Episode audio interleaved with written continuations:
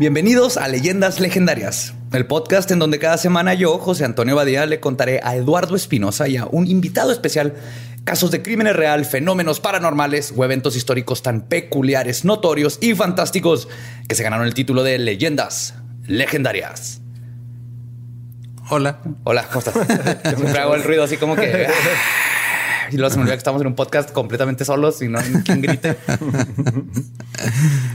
en la silla embrujada, como siempre, nuestro invitado favorito, Coqui. Coqui ¿cómo estás? ¿Qué chavos? ¿A toda madre? El Siempre- invitado siempre- especial, más especial Más de todos. especial de Un placer. todos. Como Siempre es un placer hablar con ustedes de estos temas. ¿De qué vamos a hablar hoy? Hoy vamos a hablar de lo siguiente. ¿Qué es lo siguiente? Entre 1692 y 1693, 20 personas fueron ejecutadas y 200 más arrestadas y torturadas en Salem, Massachusetts. Satanismo, superstición, fanatismo, pánico, pan alucinógeno pueden ser los factores que se asocian con la cacería de brujas más famosa en el continente americano. Les voy a platicar de los juicios de las brujas de Salem. ¿Dijiste pan alucinógeno? Dije pan alucinógeno. No escuché mal. no, no escuchaste mal. es el, el odio y el miedo a las O mujeres. sea que tienen que ver los brownies especiales aquí. Tienen que ver brownies especiales sin querer. Ahorita van a ver. Está, está muy, muy curioso. Pues eso es, eso es al final. Vamos, vamos, vamos a empezar tranquilos. Pero asumo que muchos conocen Salem, el de las brujas, es bien famoso. Se habla en cualquier cosa de brujas. En Sabrina, la bruja adolescente, hablan de Salem. Pero vamos a entrar bien. Sabrina, La ¿cómo se llama la nueva? adolescente. No, la bruja adolescente era la viejita, ¿no? Donde el Sí. gato se hablaba. Esta se llama The Adventures of Sabrina. ¿O ¿Sabrina? ¿No más? ¿No más Sabrina? Tengo ¿No que pedo? confesar que estaba súper emocionado por esa serie y no nunca pude terminar el cuarto episodio. Está demasiado CW, este preteen serie de no sé, no pude. A Era pesar de que como- sale el diablo, brujas, todo lo que me encanta, no pude. si a alguien le encanta, perdón, yo no pude. Pero sí estaba como de... The Chilling Adventures of Sí, sí, pero sí, digo, yo no, no la he visto completa. He visto algunos episodios, pero sí unos episodios que rayan en lo de, ay, estamos en la prepa y soy una bruja y... Sí. ugh. Y, eh, Como- o sea, que hicieron Pero, pero algo del en, la, en la segunda temporada hay unos episodios bien, bien chingones que no has visto. Me brinco a la segunda temporada. Sí. Y es que leí el cómic y el cómic está hardcore. O sea, muy hard. Si les gusta Sabrina, lean el cómic. Si no les gusta Sabrina, lean el cómic. El cómic está Entonces, bien a, a mí que me gusta, que sigamos con el tema. eso Sí. Es lo que me gusta. Es, es importante conocer un poco el contexto de la sociedad en donde se dio la cacería. Los puritanos son una facción radical del protestantismo que básicamente creían que la ruptura de Inglaterra con la Iglesia Católica no había sido lo suficientemente fuerte y decidieron llevarlo al extremo. Y eran tan odiosos que ni los ingleses los querían. Así que los mandaban a colonizar las, perdón la redundancia, colonias originales en Estados Unidos. Bueno, todavía no eran Estados Unidos, ¿verdad? Pero eran las 13 colonias. Las 13 colonias. Básicamente eran carne de cañón en lo que se iba civilizando el nuevo mundo para que gente no fanática pudiera ir a vivir ahí y al mismo tiempo se deshacían de ellos de Inglaterra. O sea, era win-win, todo el mundo ganaba, ¿no? Era como una vez escuché en, en un podcast, de hecho, de mis favoritos, que donde dicen que sí, o sea, pues Estados Unidos se fundó en la libertad de la religión, pero la libertad de la religión original era yo quiero ser libre de profesar una religión todavía más restrictiva que la católica. Que la que sí. No, no, los protestantes se echaron. Ahorita vamos a ver, se echaron. ah, No, no mames. Entonces, básicamente, los puritanos eran básicamente refugiados religiosos intentando crear una sociedad en el nuevo mundo basada totalmente en la Biblia. Está cabrón. Los puritanos eran conocidos por tener un dogma muy estricto, un énfasis en estudiar la Biblia todos los días y la educación era la Biblia. No celebraban festividades tradicionales de la Iglesia Católica. Las mujeres no tenían otra función más que procrear y cuidar los aspectos domésticos. Además de que para los puritanos todos eran iguales ante los ojos de Dios, pero no ante los del diablo. Consideraban que las mujeres eran más débiles, débiles y sexosas y era muy fácil que cayeran en la tentación del diablo, ya que su falla más grande por ser mujeres es que siempre quieren obtener más conocimientos y sabiduría como Eva. Entonces, esa es su falla número uno para ellos. El cerebro chiquito. El cerebro Básicamente- chiquito que quiere saber más. O sea, básicamente su falla es que quieren ser personas. Quieren educarse y conocer cosas. Sí, tu falla como mujer es que hablas. ¿Qué te parece si no hablas y te pones a cuidar mis aspectos? Y, y de- usa la escoba no para volar, para barrer. Ay, Ese gente. era un punto. Para los puritanos, el diablo, los demonios y la brujería eran algo común y algo con lo que tenías que estar en constante cuidado de que no te sedujera. Otro aspecto muy perturbador psicológicamente para los creyentes es que creían que su destino estaba predestinado por Dios. Esto quería decir que si te ibas a ir al infierno, no había nada que pudieras hacer al respecto. Te ibas a ir porque Te ibas a ir, por más que vivieras una vida libre de pecado, si Dios te quería hacer pecar a última instancia para que te fueras fuego del averno, no importaba qué tan pura y bondadosa vida tuviste, al final de cuentas no dependía de ti si te ibas a ir al cielo o no. Imagínense una vida de esta gente donde... Entonces, ¿Dios es Luis Miguel? Sí, es- te vas cuando yo, porque yo quiero que te vayas. A la hora que yo quiera te detengo. no tengo los Yo estudios que- teológicos suficientes para negar lo que estás diciendo. Mira, yo sé que mi cariño te hace falta, porque quieras o no, yo soy tu dueño. Esas son las escrituras de Luis Miguel, güey. Versículo 3, capítulo 32. Luis Miguel el Sol. Estamos seguros que la pirámide del sol no es de él. No, no sabemos. ¿Ves? No hay forma de comprobar. La mayoría de estos refugiados llegaron a Nueva Inglaterra, donde formaron la villa de Salem, ahora Danver, y el pueblo de Salem, ahora Salem, en Massachusetts. Siempre hubo pedos en Salem. Se peleaban por líneas territoriales, terrenos para gaznar, vecinos chismosos, etc. Y básicamente igual que ahorita. Ajá. Pero con la diferencia de que el fanatismo puritano iba a terminar convirtiendo problemas de vecinos en ejecuciones públicas. Como ahorita. Como, como ahorita. Ahora son pedos de pandillas. Sí, estamos hablando de Salem, no Ecatepec. Nomás recordándole a nuestros los que nos están escuchando. Si crean, sí tenemos dos o tres fans de Ecatepec y los amamos. Sí. Y tememos por sus vidas. Repórtense, repórtense, por favor. Sí, cada sí, semana que hay que se- mandar, es que mandarles mensaje cada semana. Se oye, ¿Cómo sigue? ¿Todo bien? Ajá, todo bien, ¿Todo todo bien? bien. sí. Que no dejen de poner likes. Sí, sí, Ándale así. Ah, de- déjenos saber que están vivos poniéndole like. Todo comenzó un febrero de 1962 cuando Betty Paris, de 9 años, y su prima Abigail Williams, de 11, la hija y sobrina de nadie más que el reverendo de Salem, Samuel Parris, comenzaron a tener una crisis descrita como más allá de un ataque epiléptico. Las niñas gritaban, aventaban cosas, hacían ruidos extraños, se metían gateando bajo los muebles, sus cuerpos se contorsionaban de manera extraña. O sea, eran niñas de tres años. Eran, eran niñas adolescentes de 11 y 9 años. Ah, ¿no? Están, jugando la try. Cuando les preguntaban qué estaba pasando, las niñas decían que sentían como si las estuvieran picando con alfileres o pellizcando. El doctor del pueblo no pudo encontrar nada físicamente mal con ellas, pero sí podía observar que sus síntomas eran reales. En poco tiempo, Anna Putnam Jr., Mary Walcott, Mercy Lewis, Elizabeth Hubbard, Susannah Sheldon, Mary Wallen y Elizabeth Booth comenzaron a sufrir los mismos ataques. Y es cuando se llegó al diagnóstico de que lo único que podía explicar todo era que las niñas estaban siendo atacadas por brujería. Fácil. Y así es como la vida de la gente que vivía en Salem iba a terminar siendo decidida por las declaraciones de nueve niñas adolescentes. Imagínate esta situación. Estás tú ahorita en estos tiempos. En tu casa tienes una hija de nueve, una hija de once. Empiezan a actuar raro, las llevas al doctor. Alguien que se graduó de medicina, de la UNAM o de la universidad que quieran. Le hace un diagnóstico, te dice, oye, están, están embrujadas, güey.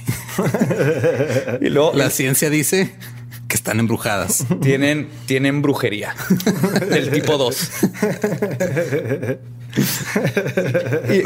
y, y estás a merced de ellas. O sea, ellas ahorita van a, ellas van a empezar a decir quién está haciendo esas chingaderas y qué miedo. Una niña preadolescente.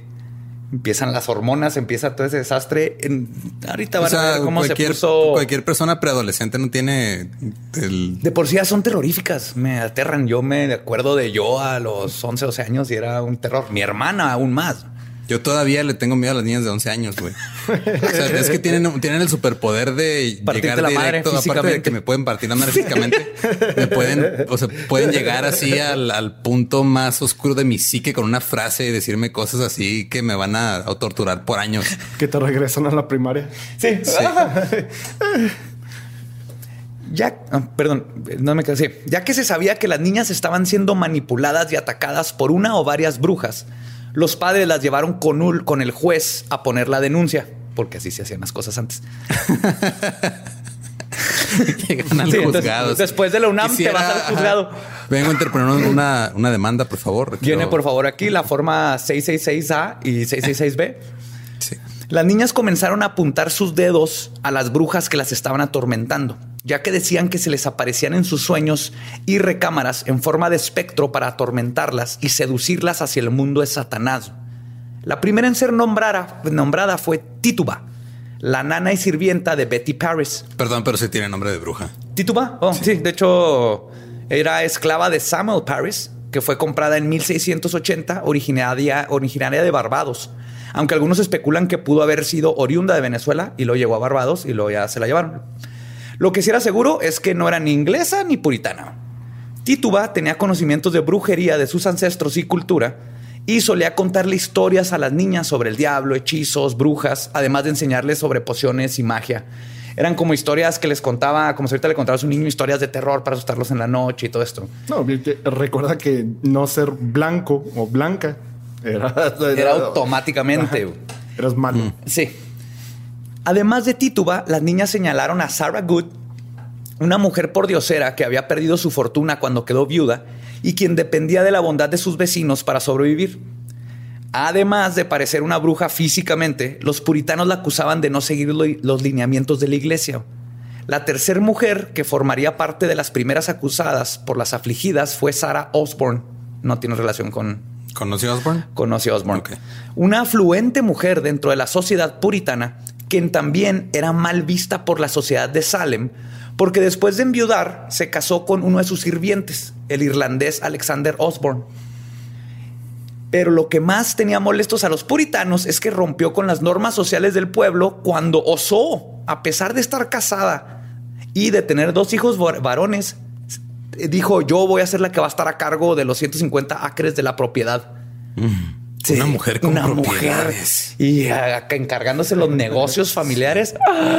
Y con un ¿Cómo te atreves a emprender, bruja? Y si, si fuera poco, tenía muchos años que no iba a misa los domingos por cuestiones laborales, pues se la pasaba vendiendo terreno y haciendo negocios, además de que tenía unos problemas de salud. Pero como pueden ver, hay un patrón muy marcado con las tres primeras mujeres acusadas. Una era foránea, la otra era pobre y la otra quería ser emprendedora. Era una mujer independiente que mantenía al esposo. y básicamente eran parías dentro de la sociedad puritana. Y es justo lo que los historiadores apuntan rápidamente cuando hablan de estos tres casos. Pero también podemos cuestionar si fueron acusadas por ser diferentes o si eran diferentes por ser brujas empoderadas inteligentes. ¡Pum, pum, pum! Yo voy por la primera. de cualquier manera. sin duda. sin, duda, De cualquier manera, las órdenes de aprehensión fueron ejecutadas por los magistrados locales John Hawthorne y Jonathan Corwin, junto con órdenes de cateo, y las tres mujeres fueron arrestadas. Otro contexto importante que hay que saber sobre estos tiempos es cómo funcionaban las cortes de ley. Y si creen que el sistema mexicano es malo, lo va a redimir. Básicamente, el acusado no tenía casi derecho a réplica y su función era contestar, sí o no a lo que los acusadores tenían sobre él. Lo que te decían, 99% del tiempo el acusador tenía la razón, sin importar lo que dijera el acusado. Eres bruja. No, solo una bruja diría que no es bruja. Es bruja. Sí, literal, casi, casi. Ahorita van a ver. Además de que en el caso de un juicio para brujas, los magistrados y jueces estaban bien preparados para los mismos. Un libro fungió como la guía de cómo descubrir quién era y quién no era bruja o hechicero y cómo proceder en caso de comprobarlo. Me refiero al más famoso libro de cacería de brujas, el Maleus Maleficarum, que de latín significa martillo de las brujas. Está metal, ese nombre está metalero. está chido. Está chido. Ya debe haber una banda. Iba a decir que debería haber una banda, debe haber una banda. el Pero no debe ser tan buena porque no ha pegado. Ajá. Fue escrito en 1486 y publicado en 1487. Era la primera fuente para consultar sobre la historia y naturaleza de la brujería y el satanismo. Este libro, predilecto por la Santa Inquisición española, fue escrito por Heinrich Kramer, el monje dominico e inquisidor, emputado porque lo corrieron de la ciudad de Innsbruck cuando no pudo comprobar que Elena Scheuberin había utilizado brujería para matar al caballero noble George Peace, quien había sido acusado de crímenes. Y nada más este libro es responsable de por lo menos 60 mil muertes en Europa. 60 mil 60 mil muertes en muertes, Europa. Nomás este libro. Es, es güey. de lo peor que se ha escrito después de Mein Kampf y el, el- O sea, imagínate si. El Maleus. Si así nos fue cuando Hitler se hizo pintor frustrado, imagínate si hubiera sido autor frustrado, güey. En otro ejemplo más de masculinidad tóxica, Kramer emputado, con su ego lastimado, escribió el Maleus Maleficarum, que se convertiría en el bestseller de sus tiempos. El único libro que se vendía más que este era la Biblia. El Maleus contiene una exhaustiva lista de ejemplos de brujería, técnicas de interrogación y ejecución de brujas. Se divide principalmente en tres secciones. La primera examina el concepto de la brujería, qué es, etcétera. La segunda habla de casos específicos. Sí. Malísima. La segunda habla de casos específicos y las cosas específicas que hacen las brujas para seducir a nuevas brujas al mundo de Sabrina. Y la tercera parte es la parte legal, que trata de cómo debe ser el proceso de enjuiciamiento. Porque aún así el libro está escrito de una forma, parece que está leyendo una constitución, ¿no? así teológica y legalmente está wow. ¿En, en cuál de las tres partes viene que una mujer no debe decir que no? En 100%. Me- es que me, me frencionó, es bruja. Te aseguro que con el Maleus puedes, puedes mandar a quemar a alguien ahí. Y no podemos hablar de los juicios de brujería de Salem sin hablar del Maleus, quien definitivamente fue uno de los protagonistas de esta historia. Es importante conocer algunos de sus lineamientos porque fueron estos mismos con los que fueron juzgados y juzgadas los acusados y de donde se sacaron las técnicas de identificación y castigo de las brujas. Además de que conocer el Maleus nos ayuda a entender la mentalidad en esos tiempos hacia las brujas y las mujeres en general, porque el- como vamos a ver, el problema eran más las mujeres que Sí, porque otra cosa. por algo se llama las, la historia es conocida como las brujas de Salem Sí. y no como los y las brujas, No. los brujos y las No, brujas de Salem. Ahí te va. Para empezar, todas las brujas eran consideradas satánicas. La verdadera naturaleza de las brujas, como curanderas, parteras, creadoras de medicina, conocedoras de la naturaleza, gurús, impartidoras de sabiduría, guías espirituales, sabias señoras que guiaban a la humanidad a tener una vida espiritual en conexión con su entorno, no, eso No. no existía. Satanismo. Todas las brujas eran aliadas del amo de la oscuridad. Sus poderes provenían de Satanás, quien era el que le daba sus poderes. Y todas, todas las brujas tenían sexos con Satán. Todo el tiempo. Todo. Siempre. Estaba traumado Kramer con la sexualidad femenina. Porque según el Maleus, las mujeres están obsesionadas con el sexo. Y con tal de saciar su lujuria, se acuestan con lo que sea. Especialmente Eso no es demonios. cierto. Especialmente Si demonios. se acostarán con lo que sea, yo, bueno, mejor me callo. Yo me di cuenta que el- Este güey viene con todo de que su mamá lo vestía como mujer. O... Debe traer eso más. eh, el Maleus lo escribió un virgen de 60 años emputado con que era virgen y ninguna mujer lo O sea, pelaba. este güey es el primer incel, básicamente. Es un incel total. No, se ve que no conocía ni la anatomía femenina. Sí, o si no saben qué son los incels, por favor, búsquenlo así. Incel son in- Y NCL. Ajá. Ajá, Célibes por célibes involuntarios. involuntario. O sea, porque, o sea, si fuera cierto que se acuestan con cualquiera, te digo, a No mí me hubiera ido mejor y a ellos no estarían ahí sufriendo. Todo comienza con el pacto. En la segunda parte del Malius, pregunta 1, capítulo 2, dice, ellas se entregan a Satanás alma y cuerpo para siempre. Después se decide el término del contrato, ya sea mensual o anual, donde el diablo le dará a la bruja todos los poderes que quiera durante ese periodo a cambio de que la bruja haga cosas malas. ¿En qué momento Satanás in- involucra papeleo en todo esto? O sea, Es el Coppel original, pero más buena onda. güey. Cada mínimo te dan poderes bien chidos. Pero esto no siempre funciona, ya que como Kramer cuenta en el libro, una vez una bruja hizo un pacto por siete años, sin intereses, asumo. Pero después de solo seis años, Dios todo misericordioso se apiadó de ella e hizo que la descubrieran para que la torturaran y la quemaran viva y así tal vez lograr salvar su alma. Entonces no siempre te, culpe, te cumple Satanás los años que se supone que te había dicho. ok. Hay una, digo, no por spoilearte, pero ah, hay unos que llegan en, en la segunda temporada de Sabrina a hacer algo parecido. ¿A matar mujeres? Ah, ¿A salvar las- brujas? A salvar brujas, entre comillas. Ah, ok.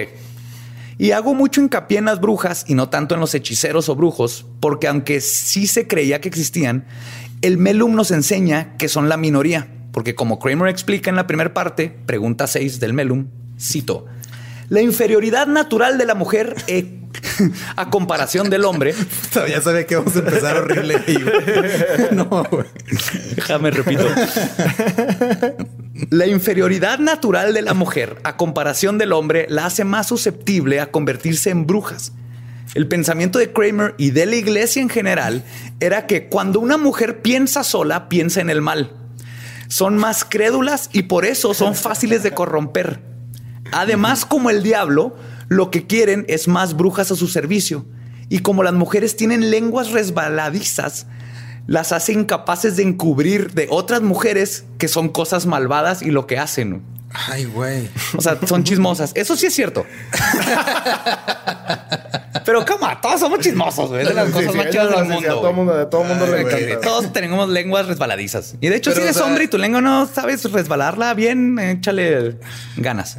Te voy a estar diciendo, es que las mujeres son inferiores y hablan mucho y se esconden así sus brebajes de, de bruja en la, en la vagina porque ahí tienen espacio. Nosotros solo los hombres no tenemos donde ¿Tienes guardar las espacio? Y no se acuestan conmigo. Ajá. Miren, eh, eh, sé que está cabrón la misoginia en lo que dije, pero no es nada. Y es importante, neta, que comprendamos la mentalidad misógina, no solo de Kramer, sino de las instituciones religiosas y por ende de la mayoría de los hombres y por ende de las instituciones jurídicas que mandaron a la hoguera y a la horca a tantas mujeres. El sexo débil era considerado inherentemente malvado desde Eva. Kramer pone en consideración lo siguiente. Veamos su postura, su forma de caminar, sus hábitos de vanidad. Son mentirosas. eso suena a letra de cumbia. Ahí va el nuevo hit de cumbia reggaetón. Veamos su postura, su forma, Forma de caminar. Tú sabes, vanidad. Son mentirosas por naturaleza. Son mentirosas por naturaleza y su función es llevar al hombre por el mal camino. Los matan lentamente vaciando sus bolsas, o sea, testículos, y consumiendo su fuerza. Digo, este vato cree que cada vez que eyaculas te vas muriendo. Pues hay relaciones. En que las sí, pero se vale la pena, ¿no? Ajá, sí. Vas a morir contento.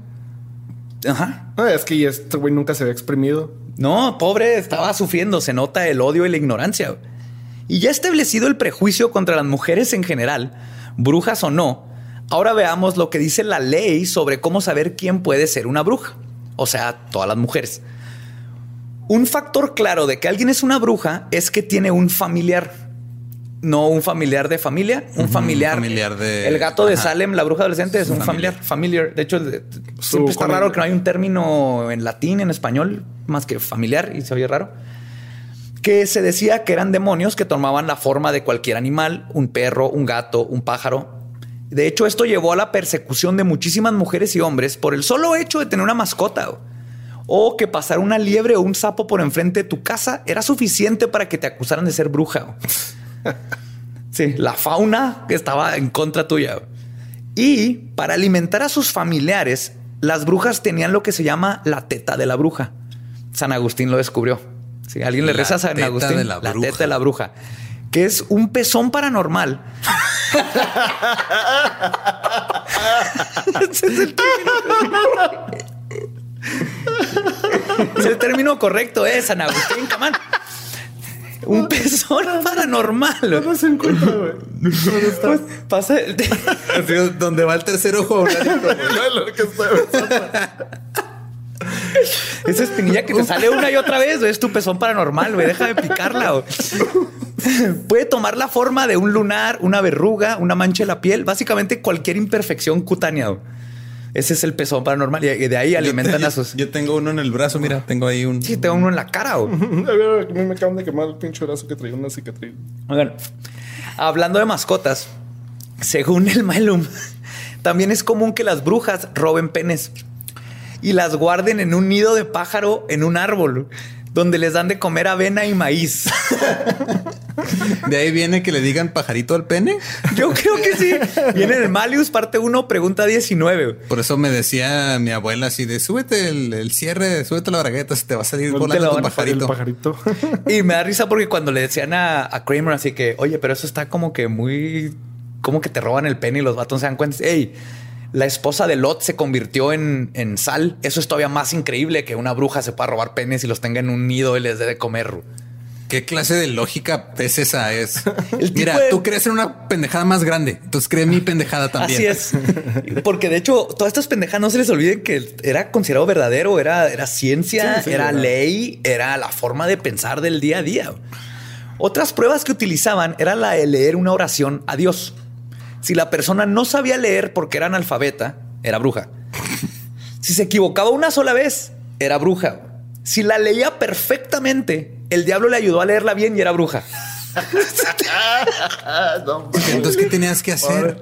¿Sabértela de memoria? Ahorita vamos a ver un caso, no te salvaba de nada. O ese es el problema con esta mentalidad. Lo que sea, todo el sistema tenía que estar enseguida de un hombre, estar preguntándole, oye, amor, ¿cómo digo eso? sí, y que el hombre te diera la, la salida. También hacían que la bruja tocara a su víctima. Si ésta dejaba de sentir los achaques producidos por la atacante, pues era bruja. Y quizás el más famoso era la prueba del agua. Según las creencias de esos tiempos, el agua, siendo pura, rechaza a las brujas que son malignas. Ergo, amarraban a la acusada, muy comúnmente el dedo pulgar de la mano con el del pie en cruzado, y la aventaban al agua. Si el agua la rechazaba, o sea, si flotaba, entonces era culpable. Si se ahogaba, era inocente y ya estaba liberada y estaba con Dios. Ajá.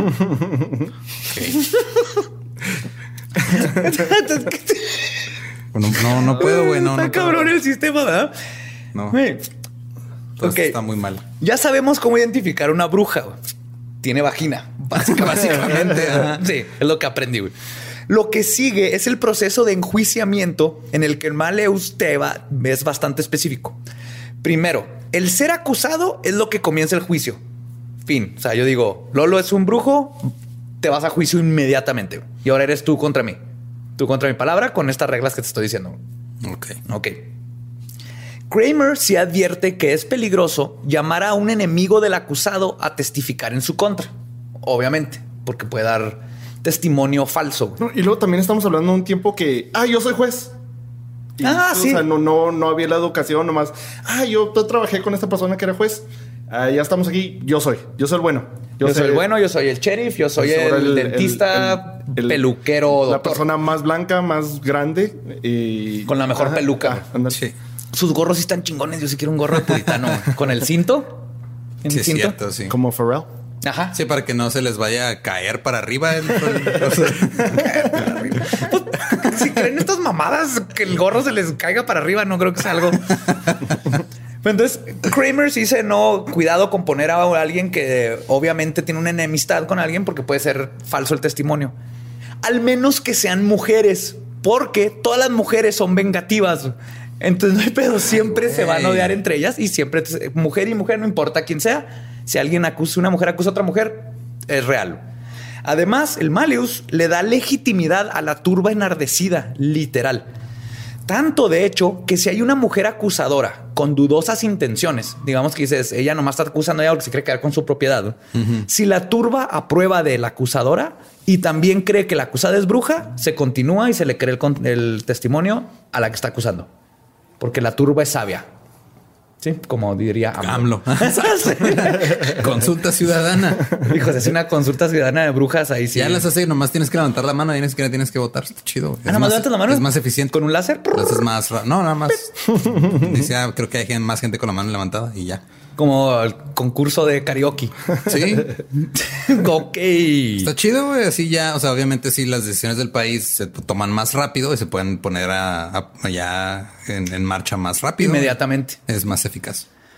Para testificar, juras sobre la Biblia que dirás la verdad y si dices que no crees en la brujería, automáticamente eres bruja. Sí, o sea, dices, esto es una pendejada, yo no creo en estas madres, yo soy científico, bruja. ¿En qué momento, o sea, cuáles son los lineamientos para decir que no eres bruja entonces?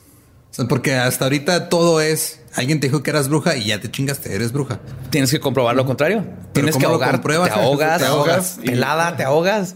Ok. Debes de no tener una- un pezón paranormal. No tan cabrón. Cualquier cosa que digas que vaya en contra del consenso de la multitud es señal de tu culpabilidad. Aquí entran las órdenes de cateo que dieron para las primeras tres acusadas.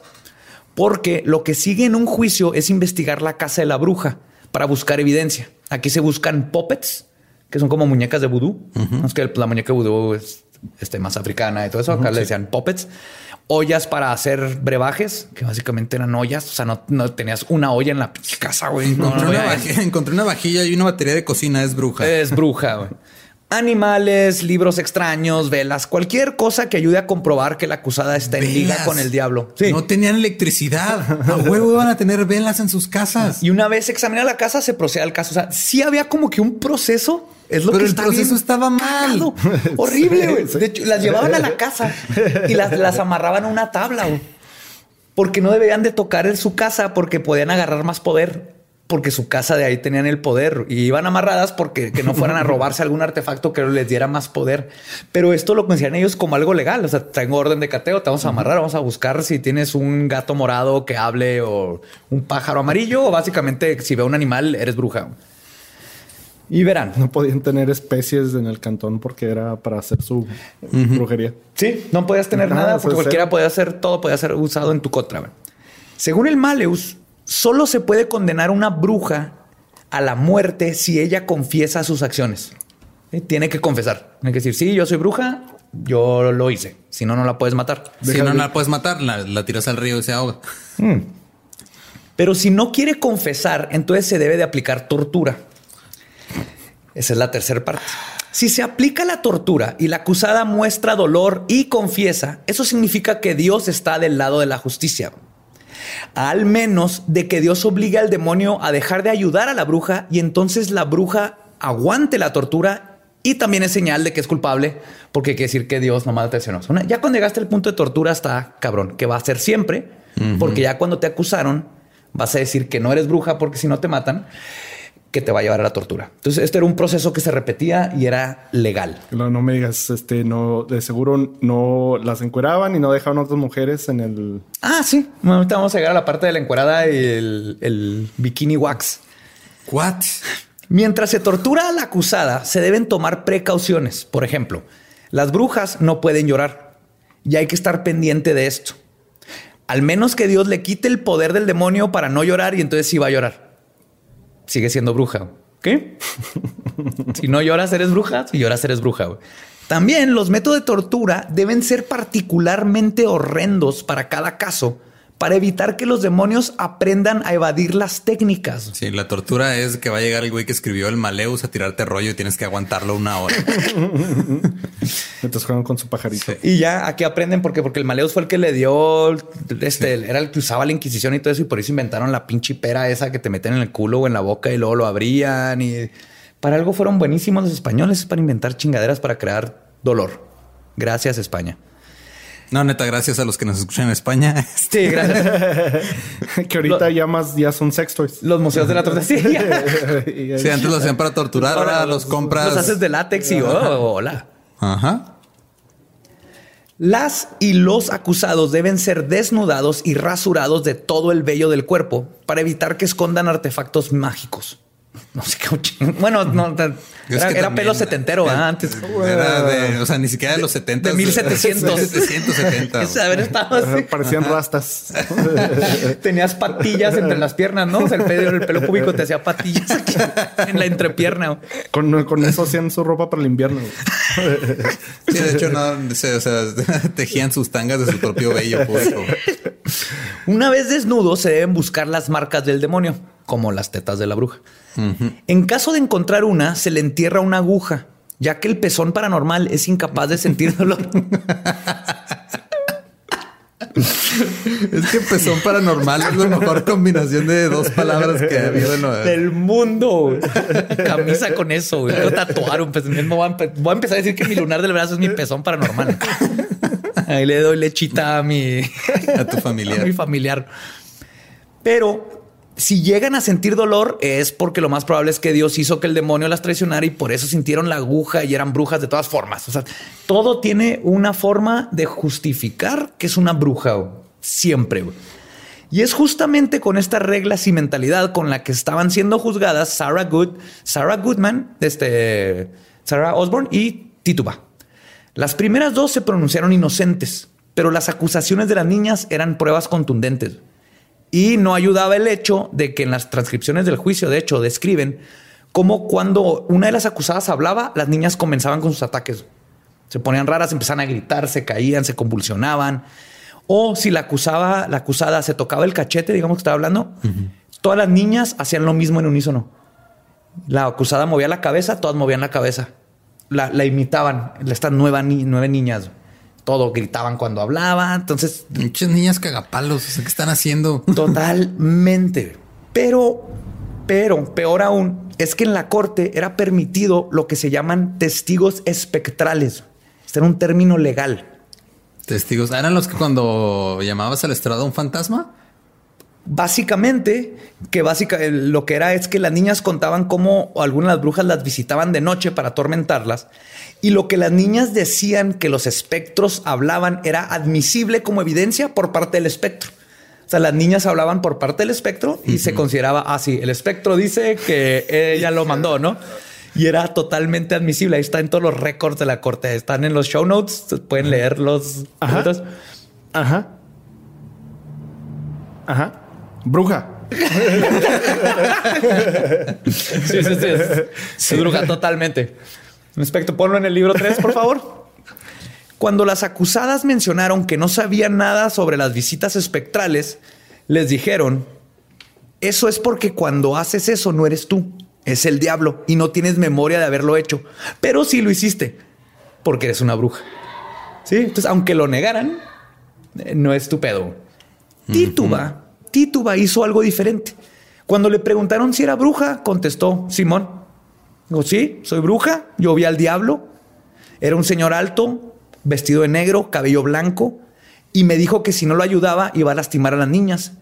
Y me forzó a firmar su libro para pactar con él. Pero Tituba dio un dato más que destrozó internamente a la comunidad de Salem. Dijo que al firmar el libro vio los nombres de las brujas a su servicio que están viviendo en Salem. mencionó a las dos Saras, pero dijo que había nueve nombres más que no alcanzó a leer.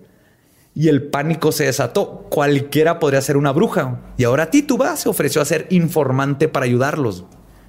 Entonces se convierte de acusada a informante. a informante protegida. Seguía siendo una bruja, pero le servía más viva diciéndoles qué hacer. Les, eh, les, eh, de hecho, les enseñó cómo hacer un pastel de bruja, que es donde echas los miados del afectado y haces un pastel con los miados y luego se los das de comer a un perro. Y el perro, como es el familiar de la bruja, va a ir y va a platicar y va a decir quién es la bruja. No funcionó y regañaron a Tituba. No funcionó. ¿Por qué no funcionó? Pues el perro no habló. Tal vez era mudo. Ajá. O sea, no habían considerado eso. No sabía inglés. No sé. Ajá. Para marzo, entre las acusaciones de Tituba y de las niñas, arrestaron a Marta Corey por mencionar que estaba escéptica de que hubieran tantas brujas. O sea, dijo, espérense, como que está raro esto, ¿no? Como que hay muchas brujas. Hay muchas brujas, bruja. Dorothy Good, la hija de apenas cuatro años de Sarah Good, fue cuestionada y encontrada culpable. Una niña de cuatro años, bruja. Rebecca Nurse y Rachel Clinton también fueron arrestadas en estos días. Esto además empeoró las cosas porque Rebecca y Marta eran muy respetadas en sus iglesias y como protestantes. Pero en lugar de pensar, bueno, tal vez no la, no la estamos mamando, la turba pensó, vergas, si ellas tan buenas que se ven son brujas, entonces cualquier persona puede ser una bruja. Y para abril ya habían arrestado a una decena más de personas, entre ellos John Proctor, esposo de una de las acusadas, que al testificar que su esposa no tenía nada que ver, también fue acusado. y de seguro tenía un chingo de terrenos, era, era de lana. Aquí empezó mucho ese factor. Pesó muchísimo pues los pedos de vecinos, todos los que les contaba ahorita en el contexto de estos tiempos. El güey que no le regresó su cuchara a otro. Sí, sí, el, que lo vio feo, el que tiene tres marranos y no te quiere vender uno.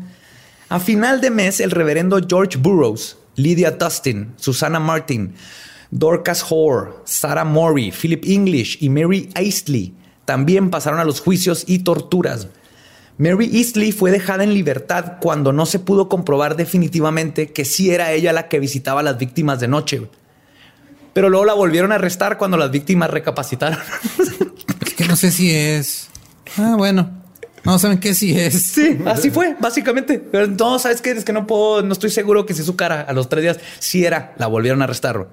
Se produjeron órdenes de arresto para otras 36 personas. Para finales de mayo habían 62 personas en juicio. Y en el pueblo eran como 80, entonces. Sí, la mitad del pueblo. 62 en juicio, un juez, un guardia y todo el resto era jurado. El 2 de junio de 1692 comenzó el juicio con William Stockton como magistrado. El primer caso en ser enjuiciado fue el de Bridget Bishop, quien fue acusada de no vivir una vida puritana y que su ropa era extraña y siempre de color negro y su abrigo estaba cortado raro. O sea, la, arrestaron y la enjuiciaron por, por goth. sí, básicamente por haber ido al Instituto México y ser goth. ¿Quién le manda a hacer darks en esa época? Yo fue encontrada culpable y ahorcada el 10 de junio de 1692. Algo curioso, eh, la brujería, como es satanismo, es eh, eres, culpable de ser de herejía y el castigo es que te quemen. Eso se hacía en Europa inmediatamente. Pero como los puritanos eran ingleses, la ley inglesa lo que dice es, sí, tú eres una bruja, pero lo que hiciste fue legal. O sea, golpeaste a alguien, dañaste a alguien, mataste el ganado de alguien. Es un crimen común. Entonces te voy a matar como a un criminal común. Y por eso los ahorcaban, no los quemaban. en Salem era el castigo la horca, no el fuego, porque era la ley. ¿Mm? Esto Padre, un dato interesante. Sarah Good, Elizabeth Howe, Susan Martin y Sarah Wiles, junto con Rebecca Nurse, fueron ahorcadas en junio del julio 19. Un mes después, Martha Carrier, George Jacobs Sr., este, Jr., perdón, el ministro George Burroughs, John William, John Proctor también fueron ejecutados. Antes de la ejecución, un testigo, Robert Calef, menciona que Burroughs, el ministro, se levantó y dijo la oración del Señor de una forma tan perfecta, con un enorme fervor de espíritu que mucha gente comenzó a llorar y querían que lo liberaran.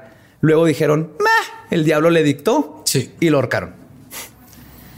El 18 de septiembre se culparon a otras 18 personas, entre ellas Martha Corey. Su esposo Giles Corey al principio creía que las acusaciones eran ciertas Ok, el vato vio una oportunidad y dijo, sí, oh, esa pinche bruja. Claro que es bien bruja, no mames. Esto cambió cuando él también fue arrestado por brujería. no, no siempre no, no. Karma. Corey no era un extraño en la corte. En 1676 había sido enjuiciado por matar a golpes a uno de sus esclavos porque se comió unas de sus manzanas. Pues, ¿cómo? Solamente lo mure. Sí, igual que Dios, ¿no? Hay un pedo ahí con gente y, las manzanas. Ajá, es religioso. Pues solamente lo multaron por el cargo de uso de fuerza irrazonable y lo dejaron ir. Pero mató a alguien. Mató a un pato, a un esclavo a palazos, pero no es ah, legal corregirlo. Sí, en esos tiempos también. Ni los esclavos ni las mujeres eran personas para ellos. Mató un esclavo, no me pedo, pagó una multa. Güey. Ah, pero eres bruja, ahora sí valiste verga. Si era su propiedad y... Ajá, le puedes pegar. el crimen es, ups, le pegaste más, ups. Era su propiedad. Es como si ahorita te enjuiciaran porque tú quebraste tu propia ventana tratando de limpiarla. Ajá, porque me enojé con la ventana porque se comió mi manzana. y la maté, güey. Cuando llega a corte por ser acusado de ser un hechicero, se rehusó a declararse culpable o inocente. Según las leyes inglesas, no puedes enjuiciar a alguien si no se declara de una o la otra. Lo que lo llevó a ser torturado con la técnica de, a ver si me sale en francés, penfot et du, penfot et du. Castigo fuerte y forzoso. ¿Qué? Te creemos. Créanme. Se escribe peine forte et dure. ¿Qué consiste en amarrar a la persona en el piso boca arriba, ponerle una madera en el pecho y luego ir poniendo piedras de gran tamaño una por una sobre la tabla hasta que el torturado confiese o muera. En este caso, Corey, de 71 años, aguantó dos días esta tortura aplicada por el sheriff George Corwin. Y cada vez que le preguntaba si se declaraba culpable o inocente, solo le decía más peso. more weight. chingón. Era un cabrón. Que incidentalmente fueron sus últimas palabras, pero no sin antes pronunciar una maldición al sheriff y al pueblo de Salem. Y su esposa fue ahorcada dos días después. sí. Entonces, ¿ya cuántos horcados van? Oh, no sé, ya perdí la cuenta. en 1693, 16 personas más fueron arrestadas, entre ellas Sarah Cole, Lydia Dustin y Sarah Dustin. Fueron encontradas no culpables después de las torturas, pero no los dejaron salir libres hasta que pagaran los gastos de haber estado en la cárcel. Oye, ¿te acuerdas este, esas- esa, esa tabla que te pusimos encima del pecho? ¿Te acuerdas el agua caliente con, con Ajá, sí. canela? Ese va a Mira, ser- te vamos a pasar el recibo y ya nomás págalo, no pasa nada. Tú lo pagas y mira, ya como si nada hubiera pasado. Nos deben los viáticos. Te veo- los viáticos. Mira, tú pagas eso y el domingo nos vemos en misa. ¿Cómo ves? ¿Qué, señor? Pues estoy en la cárcel, no tengo dinero, señor. Estoy- le puedo pagar con, puedo hacer monitos de popó. Eso, lo, eso diría una bruja. Es brujo otra vez. ¡Vas para adentro! Bueno, Lydia Dustin se murió en prisión antes de poder conseguir el dinero para salir. A pesar de ser inocente. El último juicio se llevó a cabo en mayo de 1693, a un año del pánico. 200 personas habían sido enjuiciadas y torturadas, 19 de ellas ahorcadas. Un hombre de la tercera edad fue aplastado con piedras y muchas otras murieron en prisión esperando su veredicto o porque no sobrevivieron la tortura. La tortura. sí, Pero pues, la, la- la tercera edad en estos tiempos era como 35. De hecho, ese vato de 71 para, es, Sí. es como tener Lo hubieran, lo 40, hubieran- ¿no? lo hubieran Ahorita, en- güey. lo hubieran enjuiciado porque no mames, es brujo porque está vivo todavía. ¿Cómo tienes 71? ¿Estás aguantando eso, cabrón? Ajá. Ajá. Es que cada vez que mataba a uno de sus esclavos los, los absorbía como. Era, era, era Highlander. Highlander. En mil- Experiencias noventeras con Coqui. En 1711, la corte declaró que los juicios se hicieron de forma ilegal y se limpió el nombre de los acusados, además de darle una compensación monetaria a los herederos. Y no fue hasta 1900. Ah, mira, con ese dinero hubiera sacado a la cárcel a mi hermana. A mi hermanita. Ya no tengo papá, La que se murió tías, ahí. ni- No, y luego, no es como si la de. La, la- no, pues que pagué con servicio a la comunidad. No, o sea, no, no podía trabajar, te tomos. No, no puedes trabajar. porque no era vato. se chingaron familias enteras y luego empezaban esto que tú dices. o sea, me gusta ese terreno, acusó a este, los hermanos caen todos, luego el terreno ya está libre y se convirtió en un. O sea, en la próxima reunión familiar, cuando se empiecen a pelear por los terrenos, acaso tu papá con sus tíos, acusen a uno de brujería. Búscale el pezón Búscale el pezón Pezón paranormal. paranormal. y limpiaron el nombre, les dieron una compensación y no fue hasta 1957, güey, casi 250 años después, que Massachusetts se disculpó públicamente por los juicios. Tardó 250 años en decir, "Eh, si no la mamamos. Pues perdón, este, hace unos años, como ustedes saben, eh, pues quemamos, digo, no quemamos gente porque no somos de Europa, pero los ahorcamos. Los sacamos. Y no le pusimos pues- piedras y ahogamos a unas, pero porque eran inocentes. pero perdón. No Están con Dios. este, Todos están con Dios. Todos están con Dios. Todo bien, todo bien. Saben que estamos pasando por una, una etapa muy rara en nuestra historia, entonces todo queda en el pasado, ¿verdad? Todo chido, gracias. No, bye bye. Vámonos a jugar de los Celtics. Vámonos juego de los Celtics de. Boston. Los juicios de las brujas de Salem son un claro ejemplo de lo que una turba enardecida con pánico, miedo, fanatismo y mucha misoginia pueden hacer. Además, existen teorías contemporáneas de que los ¿De- de- ataques de qué? contemporáneas Ah, gracias. de que los ataques de las niñas fueron causadas por ergotismo convulsivo, que es cuando comes pan contaminado por un hongo de nombre Claviceps purpurea, una sustancia natural de donde se deriva el LSD. Aquí entra el pan. Hay científicos que creen que el pedo con las niñas era que el, el pan que hacían antes era un rye y era común que se contaminara de esta bacteria y básicamente estaban teniendo un mal trip las niñas. y ahí empezó todo el desmadre, lo cual es un poco raro porque es el único lugar donde pasaron estas cosas. Si fuera tan común y pasar en mucho pan, hubiera sido como que algo conocido en Europa en todos lados, ¿no? Que la gente estuviera comiendo un chingo de pan mágico. Pan contaminado. Con Sí. LSD hubieran inventado el rave en los 1400. Pero hubo un caso también este de, de estas que les llaman histeria en masa, que era gente que empezó a bailar y no podía dejar de bailar. Hasta que se murieron. A lo mejor se inventaron el rave en esas, en esas épocas. con- Ahí salió el EDM. El EDM. Sí. Incluso hablan del fenómeno de la parálisis del sueño para explicarlo de los ataques nocturnos. Entonces es curioso que ahorita se está investigando, pero se siguen yendo a, cosas que los que nos escuchan ya saben lo, lo del parálisis del sueño. No es como súper científico. Hay muchas cosas raras que suceden, pero siguen siendo teorías porque la verdad no saben exactamente qué pasó. Fuera de que pinche misoginia estúpida. Pero hay un par de cosas que sucedieron que tal vez apuntan a que algo más pasó en este periodo. Algo verdaderamente paranormal. Por ejemplo, Sarah Woods maldijo al juez en turno diciéndole que si le quitaba la vida, Dios lo iba a hacer tragar sangre. El juez murió unos años después ahogado en su propia sangre mientras dormía, de una hemorragia que salió de la nada. Yo me imaginaba una muerte mucho más fea. ¿Que ahogado con sangre? Sí. Sí, pero está épica porque la cantaste. Sí. Yeah. Otra maldición promulgada fue la de Giles Corey hacia el pueblo de Salem y el sheriff Corwin. ¿Se acuerdan? Cuando Sí. le estaban poniendo las piedras. Giles se le apareció al sheriff Corwin antes de que éste muriera, porque dijo, se me apareció, lo vi. Murió de una enfermedad extraña de la sangre. Y ahí va lo curioso. Todos los sheriffs que le siguieron o se murieron de la misma enfermedad o tenían que renunciar por la misma enfermedad rara de sangre. Si no han visto Stand Y del corazón.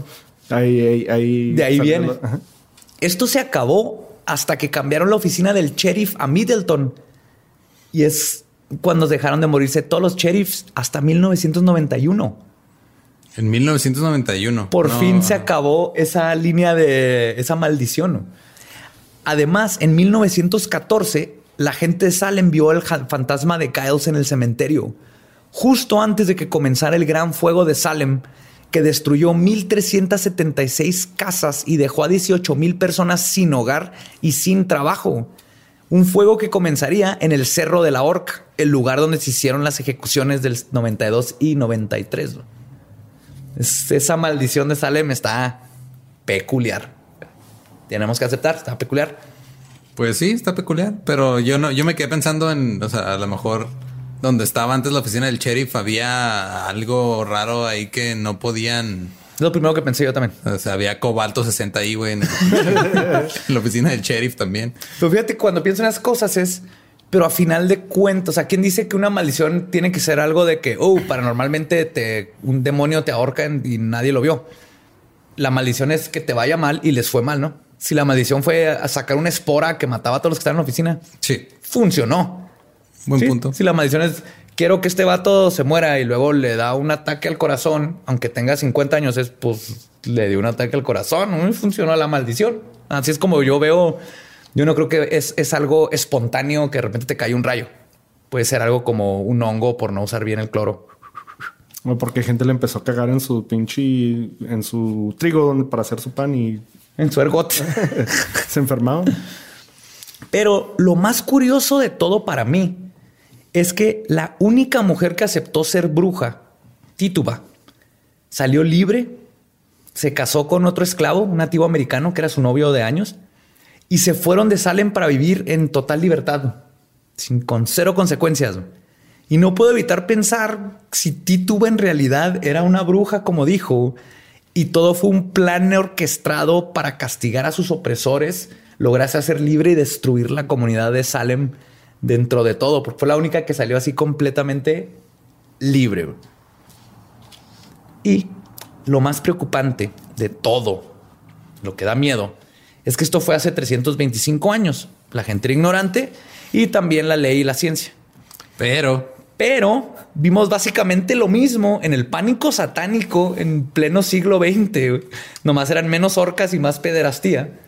Pero la gente y esa mentalidad de que el diablo controla a las personas y quiere brujas y ahí esto sigue existiendo aún cuando hay videojuegos.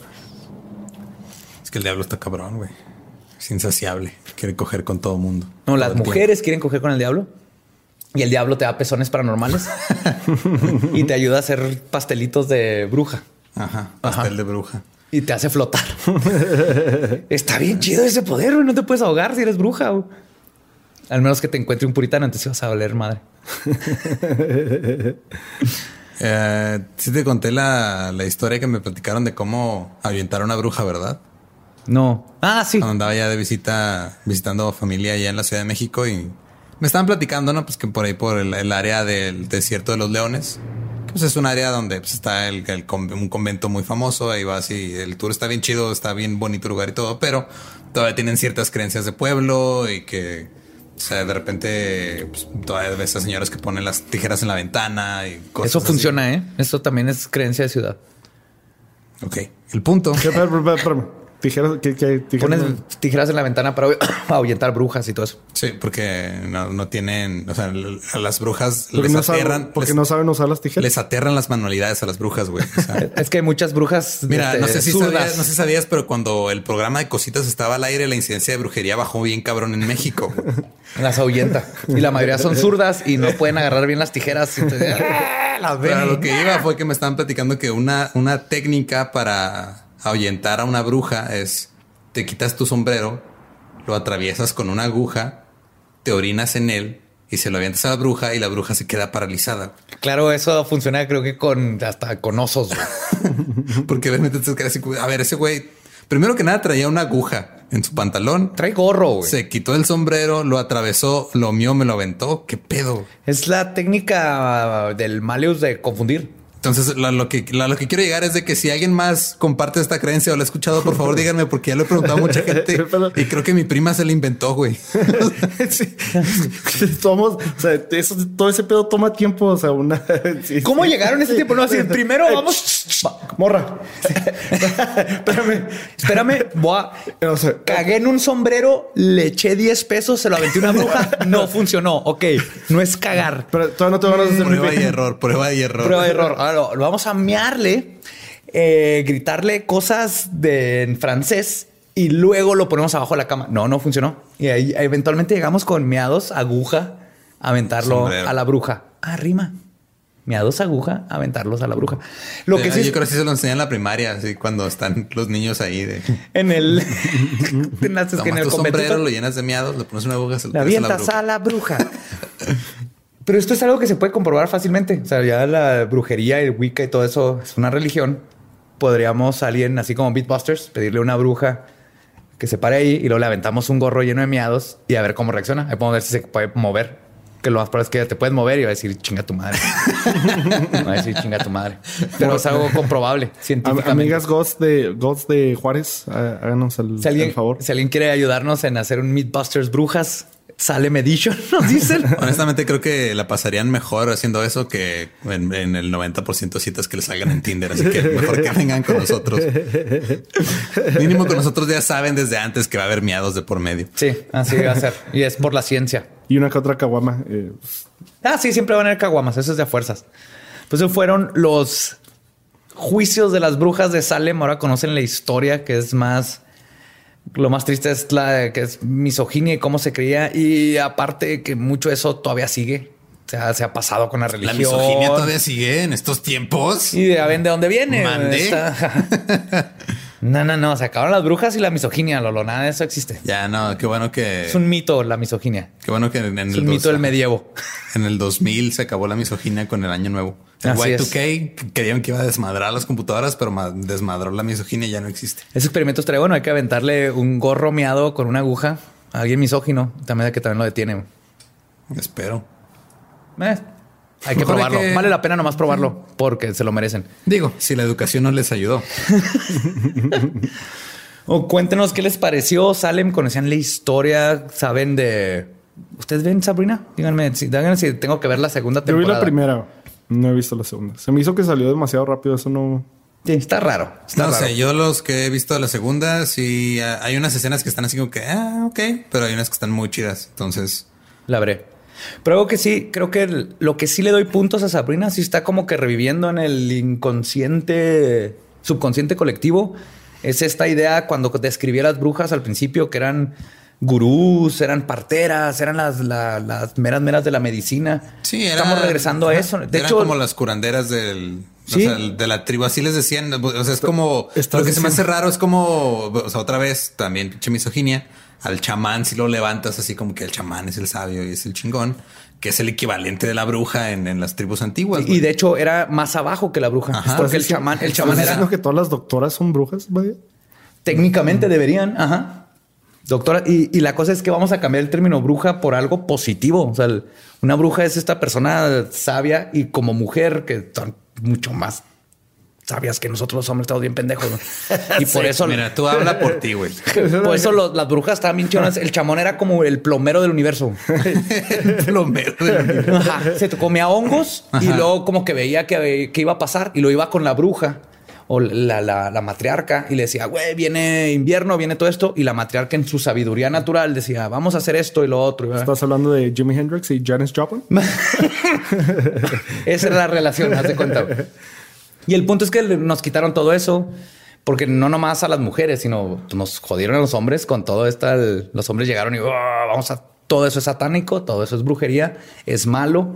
Y ahorita está regresando. Y eso se me hace bien padre, porque el descubrir, descubrir la bruja que eres, hombre o mujer, es, es regresar a esa naturaleza que tenemos. A mí se me hace bien chido empezar a romper con todos esos estereotipos y más que nada con esa misoginia que nos metieron de religión, especialmente en México desde niños.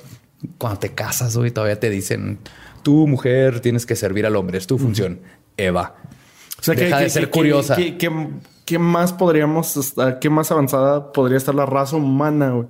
si hubiéramos, si los hombres hubieran todo tiempo hubieran visto a las mujeres como sus Superiores. Ah, imagínate qué chingón hubiera estado La- eso. la- o sea, no, no, no superiores, pero equos. este, Como Sí. sus. Ajá. Sí, como- iguales. como ellas, ellas hacen estas cosas. luego estas cosas, sí.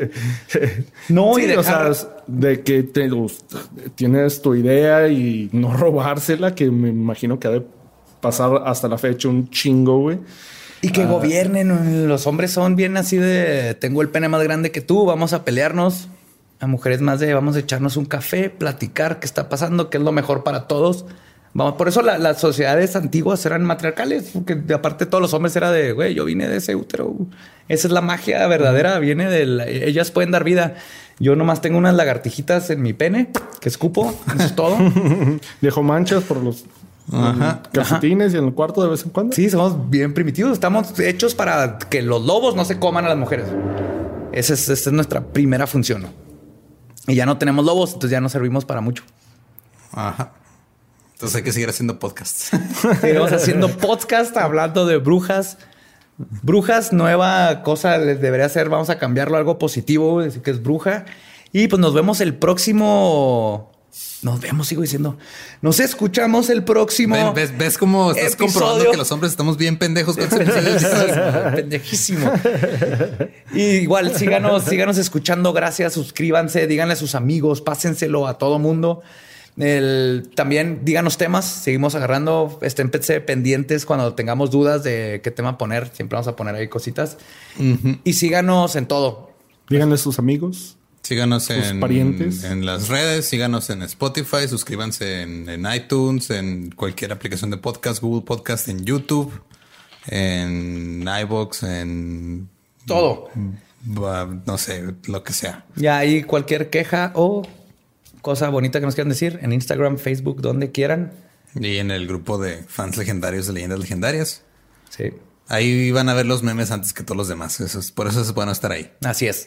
Así que hashtag yo soy bruja. Nos vemos. Otra vez, güey. Oímos el próximo episodio.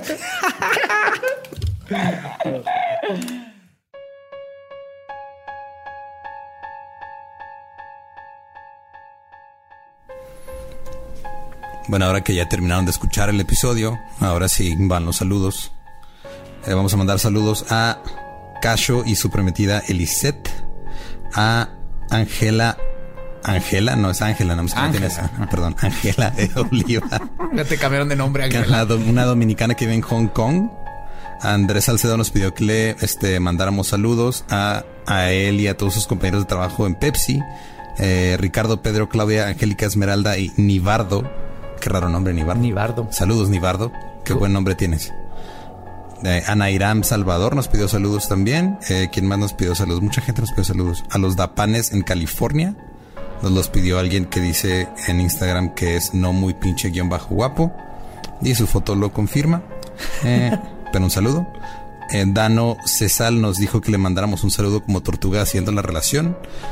Mira, te mando un saludo normal si quieres. Nada más. Creo que así era. Ok. Andrea MZB también nos pidió un saludo. ¿Quién más? Diana Carrillo, que le repatea que estén saludos al principio. Por eso están al final. Fue una de las que nos dijo así. de, "Hey". ¿Ves, ves que sí les hacemos caso? Sí, exacto. Entonces por ustedes. Y a La Bolillo Andrógino en YouTube nos pidió saludo. Excelente.